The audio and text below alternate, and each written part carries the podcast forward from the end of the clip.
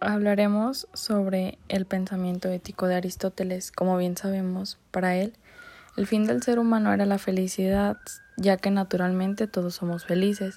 Para Aristóteles la felicidad se alcanza mediante el ejercicio de hábitos positivos o bien virtudes. Existen dos clases de hábitos positivos. Se acercan a nuestro auténtico fin y el otro, los negativos, nos apartan de él.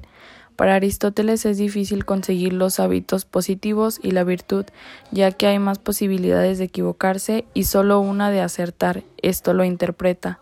Hay muchas maneras de ser viciosos, pero muy pocas de ser virtuosos. Así que nosotros con esfuerzos constantes podemos conseguir o bien alcanzar la virtud, y con la virtud alcanzamos la felicidad. Aristóteles añade que para el hombre sea feliz, además de la virtud, también sitúa una situación positiva, buena salud, efecto de mujeres e hijos. Durante este pensamiento ético surge eh, el santo San Agustín, que decía que seríamos felices siguiendo la religión del cristianismo.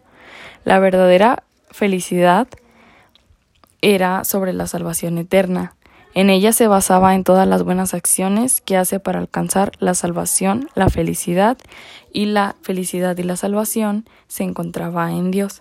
Es decir, se luchaba solamente por la salvación eterna, mientras que Santo Tomás de Aquino pensaba que estaba San Agustín en lo correcto, pero él determinaba que nosotros como personas sabíamos las cosas que eran buenas, lo que eran apegadas a la ética y nosotros sabíamos distinguir qué era lo bueno y lo malo, es decir, que una religión no nos decía qué hacer ni lo determinaba.